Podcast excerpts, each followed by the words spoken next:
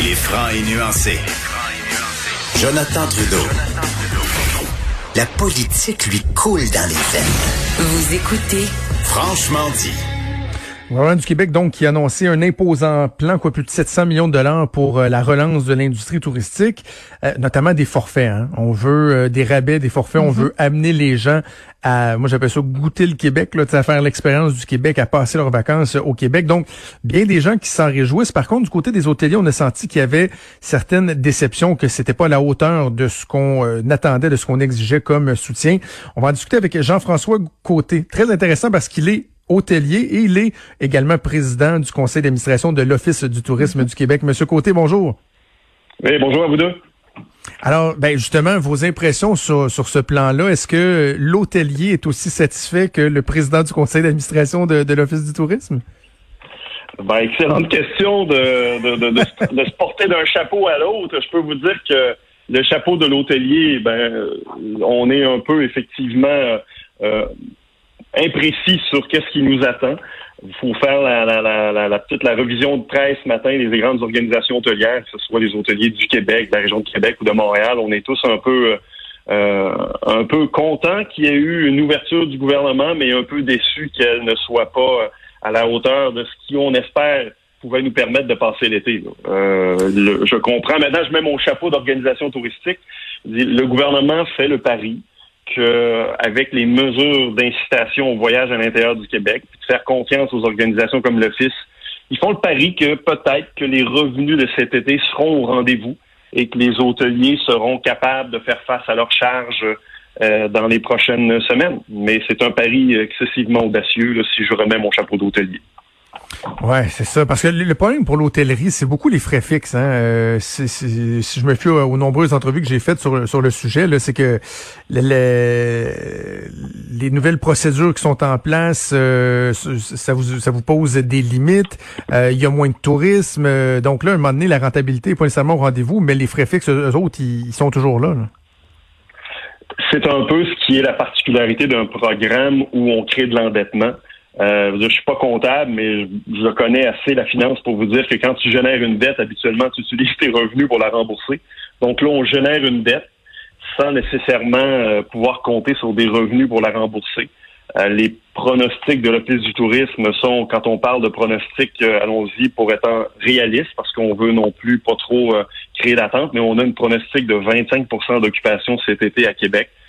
Habituellement, on doit atteindre les 40-45% d'occupation dans un hôtel pour couvrir le minimum de frais fixes. Et aujourd'hui, avec les mesures de distanciation et les impacts financiers que cela représente pour les hôteliers comme pour les entreprises touristiques, que ce soit nous, que ce soit une attraction, ça engage aussi des frais supplémentaires. Donc, on est peut-être plus dans les 50, 55, 60% d'occupation pour couvrir le minimum de frais fixes. Euh, vous le dites, les taxes et les assurances, ben, figurez que les taxes au Québec, là, dépendamment de notre endroit où on se situe, elles se situent entre 2000 et 7000 dollars la porte. Donc, si vous avez un hôtel de 100 chambres à Montréal, faites le calcul, c'est 100 fois 7000. Ça, ce n'est que la taxe municipale. Alors euh, voilà, ça vous donne une idée de ce que ça représente comme euh, comme élément qu'on devra payer rendu en septembre, parce que là il y a eu des mesures d'allègement pour donner un petit peu d'air. Les, les, les, villes ont reporté ces paiements-là en septembre, mais bon, on a tout simplement placé ça devant de la gratte, et c'est une grosse commande. C'est une grosse commande qu'on demande à nos amis québécois de venir encourager l'industrie pour compenser ça. On le souhaite, on veut qu'ils le fassent. On prie tout ciel que les organisations vont faire ce qu'il y a à faire pour les amener à nous visiter, mais c'est une très grosse commande. Ce qui m'inquiète, M. Côté, c'est que le tourisme usuel, tel qu'on le connaît, les gens de, de, de l'étranger qui viennent en masse, c'est que ça crée une espèce d'écosystème. Hein? C'est-à-dire qu'il y a des gens qui vont arriver, bon, ils vont passer quelques jours, alors ils vont encourager les hôtels, ils vont les nuiter, ils vont avoir des restaurants, ils vont encourager les restaurants, les événements, les festivals, ils vont acheter des éléments, ils vont, tu sais, il y a comme une espèce d'écosystème qui se met en place. Et là, je trouve que le, gros point d'interrogation, c'est de savoir est-ce que avec les mesures qu'on met en place, par exemple, pour amener les gens vers vers la CEPAC, faire de la pêche, du, de la villégiature, est-ce qu'on va être capable de, de reproduire cette espèce d'écosystème-là, ou c'est seulement certains certains euh, secteurs qui oups, eux autres, ça va les aider sans que ce soit la globalité de, la chose qui performe? C'est effectivement ce qu'on voit déjà. Euh, ce matin, j'étais au téléphone avec euh, mon ami Frédéric, qui est le directeur général de la Vallée Bras du Nord ici à Québec, qui est un spectaculaire centre ah, de vélo de montagne. C'est tellement beau. Ils ont déconfiné. Euh, Frédéric m'annonçait avoir fait son plus gros week-end à vie la fin de semaine dernière. Donc oui, les Québécois ont le goût, ils ont le goût de se promener. Nos sondages nous disent à Gare le Fils que vraiment 90% des gens ont le goût de la nature et s'y sentent en sécurité. Ça aussi, c'est l'autre élément qui est un petit peu dur à évaluer, c'est la perception de la sécurité. Seulement 50% des gens ont une perception de sécurité à se promener, par exemple, dans un quartier bondé comme le Vieux-Québec ou aller mhm. dans les attractions touristiques qui pourraient être bondées. La perception de sécurité est beaucoup moins puissante. Donc, ça aussi, on doit gérer tout ça. On doit, on doit prendre toutes ces jolies balles-là avec lesquelles on jongle puis essayer de voir qu'est-ce qui va se passer. Mais effectivement, euh, puis ça, ben, on est, on est dans une industrie qui est extraordinaire. Avant, avant le 13 mars, l'industrie touristique, que ce soit au Québec, au Québec, Canada ou même mondial, on était en forte croissance. On avait des taux de croissance. Le goût du voyage, on l'a, on, sait qu'il va demeurer. Les gens vont vouloir revenir voyager. On est les premiers euh, à dire, écoute, dès qu'on va pouvoir, on va, on va y aller en voyage. On aime ça, on veut le faire. C'est juste le cas. Le problème, c'est le cas. Et c'est là que c'est très difficile de voir comment on peut jongler avec quand ce goût sera de retour et qu'on aura les normes sécuritaires pour le favoriser et combien de temps nos, partenaires de l'industrie hôtelière et les attraits vont pouvoir attendre. Euh, on est, on est, vraiment rendu là. Est-ce que vous avez l'impression que la région de Québec peut être un peu avantagée? C'est une région qui est tellement euh, euh, appréciée. Je comprends que le, tourisme de l'étranger est, est, essentiel, mais il reste que on en connaît beaucoup des gens là, qui sont de différentes régions au Québec, qui vont venir à Québec pendant leurs vacances. Est-ce que ça, ça peut donner un, petit avantage, un petit peu plus d'espoir à la région de Québec? Tu sais, on, est entre vous et moi, là, on va être chauvin un peu, on le croit ah vraiment. Les sondages, les sondages aussi nous le disent à, l'office. On est quand même une organisation qui gère la, connaissance d'affaires, donc c'est partie de notre mandat. Les sondages nous le disent, Québec demeure la destination numéro un sur l'intention de voyage des gens du Québec. Euh, on a cette, euh, on a ce privilège-là, on a cette chance-là euh, d'être une destination prisée des gens du Québec, que ce soit Montréal ou l'ensemble du territoire. On a ce privilège-là. Donc, c'est sûr qu'on veut quand même se servir de notre position avantageuse avec des petites campagnes. notre stratégie marketing, elle est, elle est très simple. Dès qu'on va savoir que nos attraits sont prêts, dès qu'on va savoir, écoutez, les restaurants, c'était la première étape. Euh, maintenant que tout le monde est prêt, nous, la campagne est déjà tournée à Québec. Une campagne adaptée à la nouvelle réalité, elle est prête. On est prêt à déployer. Il faut juste trouver le bon équilibre entre la possibilité le monde d'être prêt à recevoir. Nos restaurateurs sont prêts, nos attraits sont ouverts. Mais ce que vous dites, c'est vrai. Et oui, on veut s'en servir. On est privilégié. On va se positionner comme étant euh, une, une attraction ou une destination pour les Québécois, bien sûr, en leur disant venez à Québec et faites-nous confiance, ce sera sécuritaire, nos hôteliers sont prêts, nos restaurants sont prêts, on va le faire pour que tout le monde se sente bien, tout le monde soit en sécurité. C'est ça notre message. Est-ce que la compétition devient inévitable entre euh, entre les régions la Gaspésie versus la capitale nationale versus la côte nord, ou il y a moyen que ça se fasse dans, dans une certaine complémentarité. Hier, je soulevais le point, on avait un, un de vos collègues hôteliers de la région de Québec en entrevue, puis je disais moi j'ai envie de dire aux gens de Montréal, faites-vous des circuits, tu sais. Ouais, moi je j'ai de la famille en Gaspésie, j'ai de la famille aussi dans le coin de Montréal, puis c'est bien trop loin de Montréal la Gaspésie. Ben regardez, arrêtez en chemin, venez passer deux nuits, trois nuits à Québec, rendez-vous en Gaspésie, repassez une coupe de, tu sais, il y a moyen de, de, de faire des circuits d'établir une, certaine complémentarité entre les régions. Est-ce que est-ce que c'est utopique de, de, de, penser ça?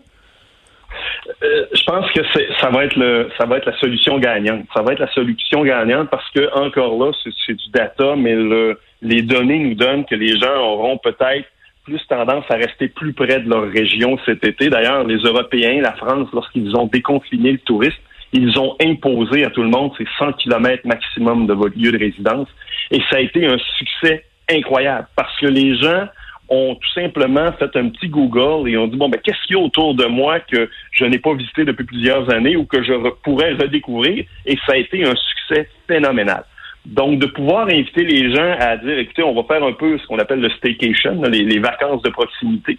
Euh, je pense que ça va faire partie du message que euh, l'Alliance de l'industrie touristique, qui est l'espèce de chapeau de l'industrie, va faire en disant redécouvrez votre environnement. Vous n'avez pas besoin d'aller si loin que ça. Si vous êtes inquiet de la nature, de la sécurité à l'extérieur de votre région, Et ça a été un vif succès dans les autres économies où ça s'est fait. Donc, ça fait toute partie de, de l'échiquier. Nous, Québec, on a déjà des initiatives pour le tourisme local. Euh, mm-hmm. en faisant des, la promotion Québec local. Et on, on, sait que ça va faire partie de la donne. Donc oui, euh, la grande distance sera peut-être pas ce qui sera choisi, mais que les gens puissent faire des circuits. Euh, c'est un peu la, stratégie du ministère avec la, notion des forfaits, de, de, pouvoir faire une espèce de petit circuit. Leur, leur positionnement est vers ça. Puis ben, c'est sûr que nous, on va embarquer les pieds joints là-dedans. Avant qu'on se laisse, je suis curieux de vous entendre sur euh, une notion qui était euh, de plus en plus évoquée, notamment à Québec, là, avec euh, les croisières, le tourisme, vous l'avez dit, là, qui était de plus en plus populaire. C'est la notion du surtourisme des gens qui disent à un moment donné, il vient un moment où il y a trop de gens dans les villes, ça vient étouffer les villes, les résidents qui se sentent qui sentent étouffés, puis certains pleine réflexion là-dessus. Qu'est-ce que vous pensez que la période actuelle va, va, amener comme cheminement? Est-ce qu'on voudra avoir un tourisme plus équilibré? Est-ce qu'au contraire, on va être plus tolérant par rapport à cette notion-là? Comment vous voyez ça? Euh, la notion de surtourisme, effectivement, c'est un enjeu dans plusieurs grandes destinations mondiales. Euh, il n'y a pas de, a pas de cachette à faire, que ce soit Dubrovnik, que ce soit Venise, qui a toujours été cité en exemple. Euh, Québec, oui, on est un peu victime de notre grand succès. la notion de surtourisme à Québec, bon, on parle de peut-être trois ou quatre jours sur 365 où là, on a vraiment on a vraiment une coïncidence, effectivement, de nos amis les croisiéristes qui, qui créent une notion d'achalandage très élevée. Mais euh, je pense pas qu'on peut dire qu'on est en situation de surtourisme quand on a quatre ou cinq jours comme ça dans l'année.